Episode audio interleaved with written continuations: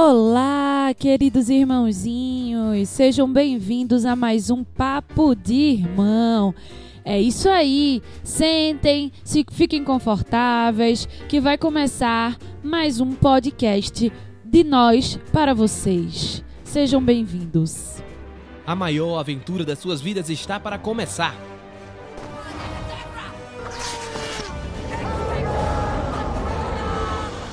Você vai ouvir de tudo um pouco. Oi, eu sou o Goku. Vem aproveitar com a gente essa maravilha. We are Apple. Papo de irmão.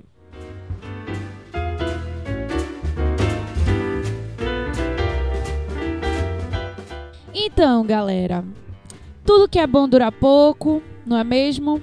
E outubro acabou, levando com ele o nosso mês temático do terror.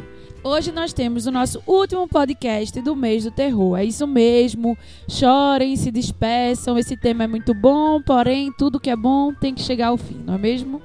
Então, hoje vai ser um podcast um pouquinho diferente para dar esse, esse bye-bye.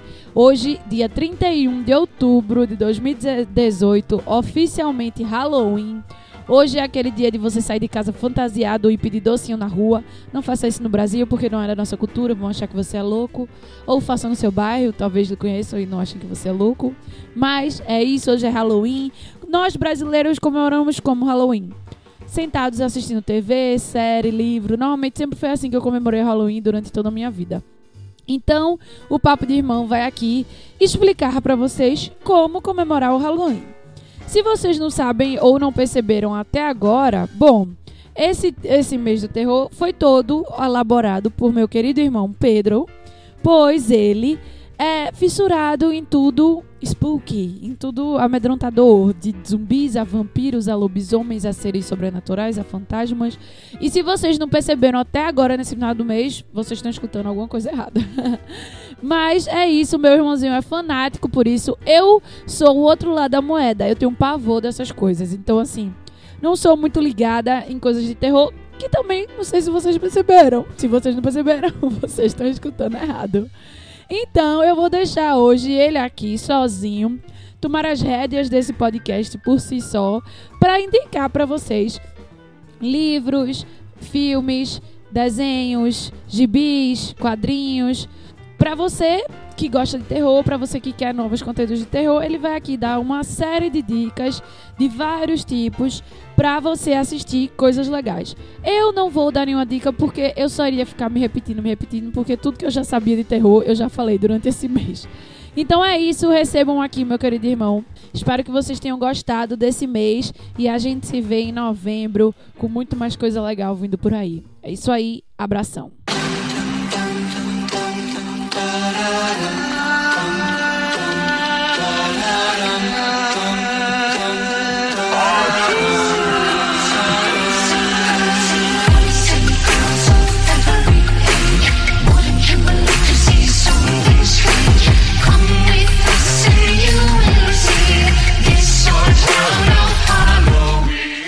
É isso aí, irmãozinhos e irmãzinhas. Então vamos começar esse podcast maravilhoso de indicações de conteúdos de terror no geral, porque eu vou estar falando todo tipo de conteúdo de terror, não vou me resumir somente a filmes e coisas afins. Então, para começar, eu vou falar de uma animação japonesa que eu considero extremamente fantástica. Eu estou falando de Yami Shibai.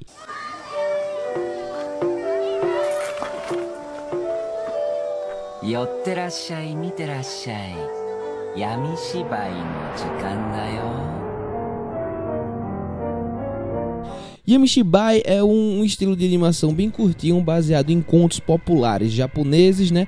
Do não só do folclore, mas também contos de como é que se chama, é, lendas, lendas populares, lendas urbanas, né? Tudo isso misturado, né, com aquela com aquele terrorzinho e de um modo bem interessante de contar, é um modo de contação de história misturado como se fosse um, um tipo de teatrinho feito com, com bonequinhos de papel, mas é uma animação, é uma animação que meio que imita esse estilo de contar a história. E assim, Yamishiba acho que já tá na sua quarta temporada e ele tem um estilo extremamente aterrador, sabe? Você vai assistir o a animação e você vai ficar cagado de medo. Essa é, essa é a verdade. A primeira vez que eu assisti, eu fiquei tenso. O japonês sabe fazer isso, né? Ele pega uma história bem simples e ele vai conseguindo trazer essa, esse terror muito forte, né? Não é uma coisa que é bem escandalosa, não é uma coisa que vem direto para estourar na tua cara, para dar aquele susto que tu vai pular. Tu se assusta, cara, tu sente isso. Mas ele, vão, eles constroem isso de um jeito bem calmo, né? Um, bem tranquilo, de repente, pum, toma e tu dá aquele susto, tu toma aquele medo, tu fica tenso, tu cria toda uma situação de tensão que é muito boa. Agora sim, uma animação curtinha, né? Normalmente, né, num episódio são umas duas ou três histórias que são contadas, então é bem interessante de se assistir. Véi, o negócio é tão assustador que até a própria abertura você já fica meio cagado de medo. Então, essa é a minha primeira indicação. Se você gosta de contos de terror japonês, nessa pegada, Yamishibai é uma série que, velho, se você não, não assiste ainda, você, você tá perdendo seu tempo, velho, na, na real. Procura aí, assista, você vai se divertir bastante com esse conteúdo, né, de terror.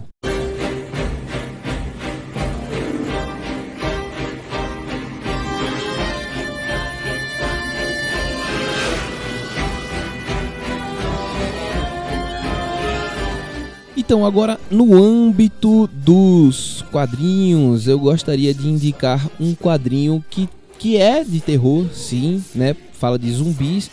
Não vou falar de Walking Dead, pelo amor de Deus, não é isso. É I Am a Hero. Esse mangá é assim, eu acho primeiramente a arte desse mangá é maravilhosa, certo? Ele consegue contar de um jeito bem diferente uma história dentro de um apocalipse zumbi né? Um, um zumbis que tem até uma pegada um pouco diferente desses zumbis que a gente tá acostumado a ver aí, né? E assim, ele é um mangá que visualmente é muito interessante, tem um, um roteiro interessantíssimo, né? E vale muito a pena ler. Por que eu tô indicando a Emerald? Primeiro, né, que o estilo do desenho do, do artista Kengo Hanazawa, e esse cara ele tem um estilo de desenho que ele faz né, que ele consegue passar muito bem a atenção do que está acontecendo ali no momento. Ele, ele faz um quadros a quadros, sabe, da ação se desenrolando e, e isso deixa você tenso porque, por exemplo, tem uma cena que tem um, um, um, zumbi deitada e aí ela vai levantar e o cara vai olhar pela fechadura da porta, o que é que tá acontecendo, aí tem uma pessoa deitada, a pessoa escuta o barulho, levanta, vira, você vê a cara dele e ele vem para perto até chegar de na porta dá aquele impacto tal. E o modo como ele desenha, ele desenha esse passo a passo, né? Com uma perfeição e com uma, uma clareza tão grande que você sente como se você estivesse assistindo aquela cena ao vivo e a cores ali no momento. Então você se sente tenso. Ele consegue criar vários momentos desse estilo, nesse, nessa folhas grandes, toma muito aquelas splash pages e ele vai fazendo esses splash pages no passo a passo e você a cada momento acontecendo. Então tem uma riqueza de detalhe muito grande, né? Muito boa né, né, na, no, no desenho e você já fica tenso, você fica com medo. Fora isso, o roteiro é muito simples. É um cara que é um mangaká de trinta e tantos anos, um cara que é já fracassadíssimo, não consegue emplacar nada. E aí, de repente, ele se vê, né? Ele, ele é realmente um perdedor. E aí ele se vê numa situação que de repente começa a estourar um apocalipse zumbi. Só que ele lesão demora a perceber isso, né? E aos poucos, quando ele vai percebendo, ele começa a mudar, deixar de ser aquele cara mais leso, começa a se tornar uma pessoa mais né, ativa, começa a se tornar um herói de fato. E é, então é um processo evolutivo dentro disso. Você vai ver o, o processo evolutivo do personagem principal, né? Que por acaso é um, tem um porte de arma e tem, tá com a arma dentro do, do holocausto todinho que tá acontecendo, zumbi. Né? Então é uma trama bem, bem amarradinha, bem interessante de se ler e, e, tem uma arte maravilhosa e por isso eu recomendo se você gosta desse conteúdo de zumbi, de terror e tudo mais, assista a Emma Hero que você vai curtir bastante, você vai vai ver várias coisas ali interessantes dentro desse conteúdo, né, assustador.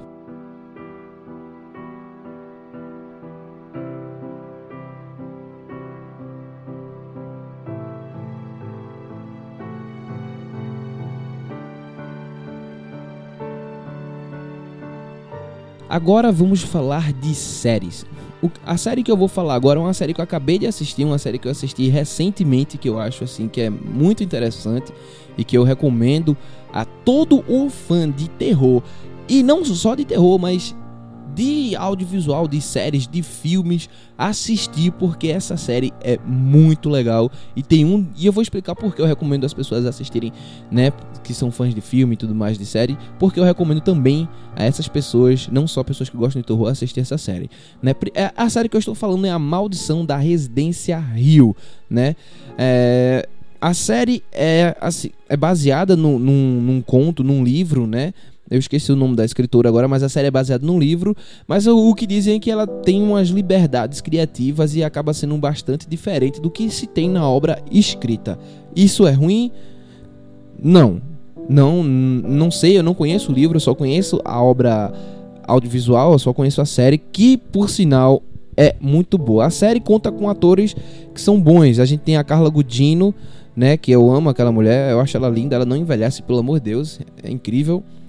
Tem o, mari o, o menino que faz o marido dela, diga-se de passagem, é o menininho que fazia ET, pra você ter noção. O cara tá velho, gente.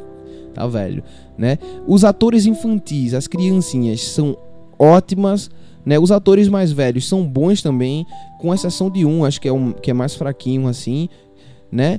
E assim, a gente tem um, um elenco que junto faz funcionar muito essa série, além de um roteiro bem amarradinho. A, a, Maldição da Residência Rio, ela como é que ela acontece a história? É mais ou menos o seguinte: tem essa família que quando são mais novos vão morar nessa casa, né? E aí essa casa meio que é uma casa assombrada. E a história, ela conta tanto o futuro quanto o passado. Você vê as, como as crianças estão no presente agora, no, né? no caso futuro, você vê como elas estão adultas e você vê a história quando elas estão pequenas, em- né? interligando situações e acontecimentos, né, que acabaram por traumatizar essas crianças e de certa forma atrapalhar o seu futuro. Então a série, a- além o que é interessante dessa série é que ela também é uma série sobre família.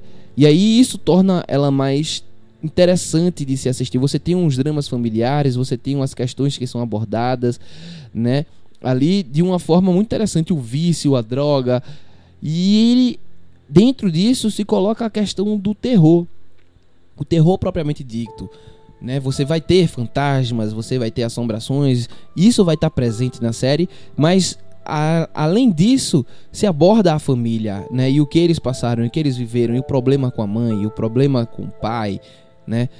Por que os meninos estão onde estão no, no futuro, a relação deles, tudo isso é muito bem desenvolvida dentro da série, né? E aí você tem uma série fantástica, com, um elenco fantástico, com, com- que não é só terror. E, e um outro adendo, tem susto, tem o, o aquele momento do, do susto, tem, mas ele não é o foco principal pra te dar medo, sabe? Tem certas cenas que você sabe, porra, vai acontecer alguma coisa aqui. E acontece, mas não é um susto. Acontece de você ver a coisa, de você tá envolvido, envolto naquela situação, mas ele é mostrado de um jeito que, cara, você fica muito tenso. É muito legal. E tem susto sim. tem- acho que é no penúltimo episódio, ou é no- ou é no último episódio, que tem um susto que a, que uma, que a personagem, uma das irmãs, cara, dá no carro que se você não se cagar vendo essa cena, meu amigo, é. Você é o cara, você é foda. É, é só isso que eu tenho a dizer, porque é pesado, é um susto mesmo, né? E assim, é, é uma coisa que tá sempre brincando, né, com, com, com, com você, né? Por exemplo, por, e tá, tá lá, você. Se você prestar atenção, você vai ver fantasma o tempo todo nessa série, porque eles, principalmente quando eles estão dentro da casa, sempre tem um fantasminha ali de um lado, do outro, só que eles são meio que fantasmas easter eggs. Você tem que prestar atenção. Você pode ver, você pode não ver também, não tem problema. Sabe, não vai atrapalhar. Mas eles estão sempre brincando com essa coisa do fantasma. A série brinca muito com você. Você assiste, você acha que não tá vendo, de repente, pum! Sabe? E isso, isso é muito interessante. E quando eu digo que as pessoas apaixonadas por audiovisual, por filmes, por séries, têm que assistir a série, por quê? Ela tem muita. Muita. é, primeiro, ela tem um sexto episódio, se eu não me engano, que é maravilhoso. É praticamente planos e sequências seguidos. Né? Você tem um- uma sequência de plano sequência. É uma sequência de plano sequência, exatamente dito. Que aí você vê vários planos sequências acontecendo de, de variados tamanhos. Então, são primorosamente feitos. O- Os atores entregam muito bem a sensação, o sentimento, a claustrofobia, a agonia que, de todas as situações que estão acontecendo ali, o o- o estresse, o desentendimento, né? Tudo isso é muito bem entregue ne- nessa nessa parte, né, visualmente, sensorialmente, tudo isso é muito bem feito. Então é um episódio que você vai à loucura assim quando você assiste de tão foda, né? Muito bem feito. Então é por esses motivos que como um conteúdo de terror, eu super recomendo A Maldição da Residência Rio. Assistam que vale muito a pena.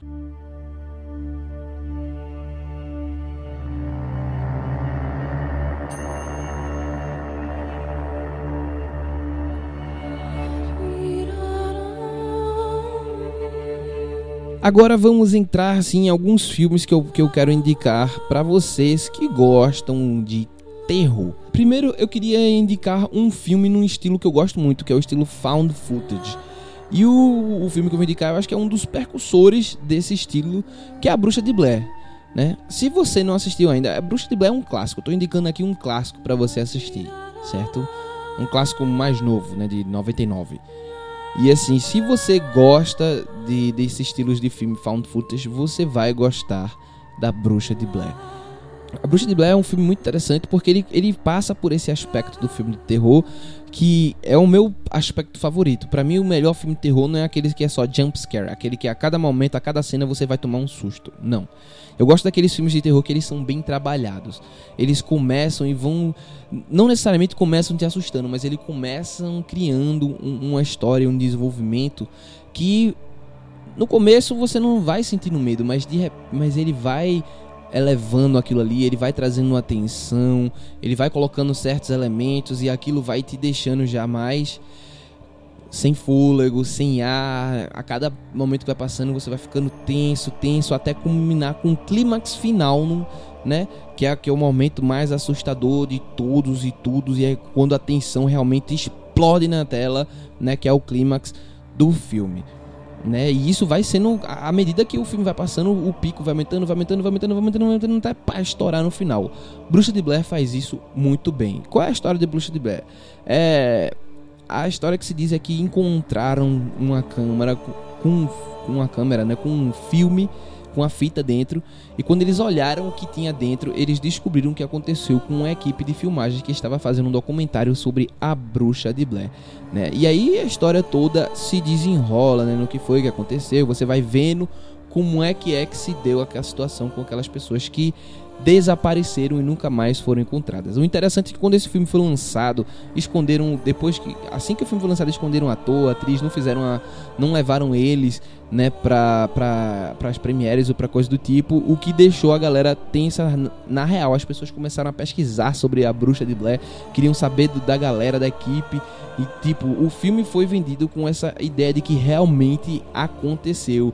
Né? E isso de- deixou, criou uma tensão tão grande que tiveram que mostrar, não, galera, não, é um filme, não, não, não foi de verdade, os atores estão vivos e tudo mais. Né? E isso criou uma modinha, porque aí as pessoas começaram a fazer essa, esses filmes aí, tipo, baseado em fatos reais, fatos que realmente aconteceram, enquanto não foi bem assim, né? Você, você sabe que não foi bem assim. Né? Então, Bruxa de Blair é o primeiro filme que eu indico né, com essa pegada mais do found footage, que é um estilo de filme que se você for ver, você vai ter vários. A gente já indicou alguns no podcast passado, principalmente de zumbi, que tem o Hack, né? Tem o Cloverfield Monstro, tem o Atividade Paranormal, que eu e minha irmã já falamos em outros podcasts aqui sobre medo e tudo mais, como é esse filme deu medo e tudo mais, que são um estilo de found footage que é interessante também, ainda é interessante de se ver. Claro que tem outros que não valem nem a pena o seu tempo. Por favor, não perca esse tempo.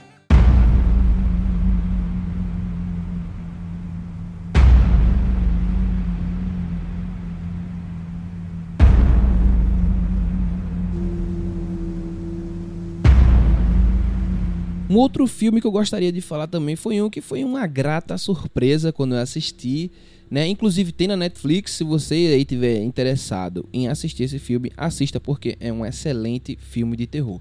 E o filme que eu estou falando é Corrente do mal. Exatamente. O mais interessante, assim, que você pode ver nesse filme é que o filme tem muitas cenas durante o dia. Cenas assustadoras, cenas de terror, terror macabro, que acontecem durante o dia, durante a manhã. Você assiste assim, você fica, caralho, como assim, velho? Isso, isso foi uma coisa que, que eu achei muito interessante também do filme. O filme, ele meio que conta a história de uma menina, né, que ela acaba se envolvendo numa certa situação que ela acaba meio que amaldiçoada e esse espírito do mal passa a perseguir ela e ela tem que passar essa maldição para outra pessoa. Por isso, corrente do mal. Você passa isso e segue sua vida. Claro, se a pessoa para quem você passou morre, a maldição volta para você, ou seja, você vai estar sempre preocupado.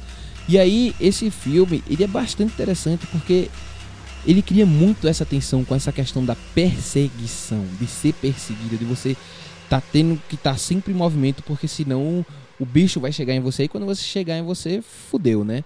Não, não, não vai ser nem um pouco interessante. Então ele brinca muito, ele traz muito essa tensão, né? Dessa situação e da menina tentando passar a maldição para outras pessoas, tentando se livrar e não sabe se se livrou e, e vê as coisas. Qualquer pessoa que vê ela vê andando na sua direção, ela vai achar que é aquele, esse monstro, porque ele toma várias formas. Então, assim, é, é um filme muito bom. É um filme que eu indico bastante. Ele tem até uma pegada no começo meio indie, assim. Você acha que é um filme meio indie sobre família e tal. Aquele filme, ah, as coisas estão acontecendo assim do nada e tal. Só que aí ele vai tomando essa cor, essa, esse corpo, né, mais assustador. É, é mais um daqueles filmes que ele sai, que ele sabe brincar com a atenção. Ele sabe levar você à atenção. Por isso que é um filme que eu indico bastante, Corrente do Mal.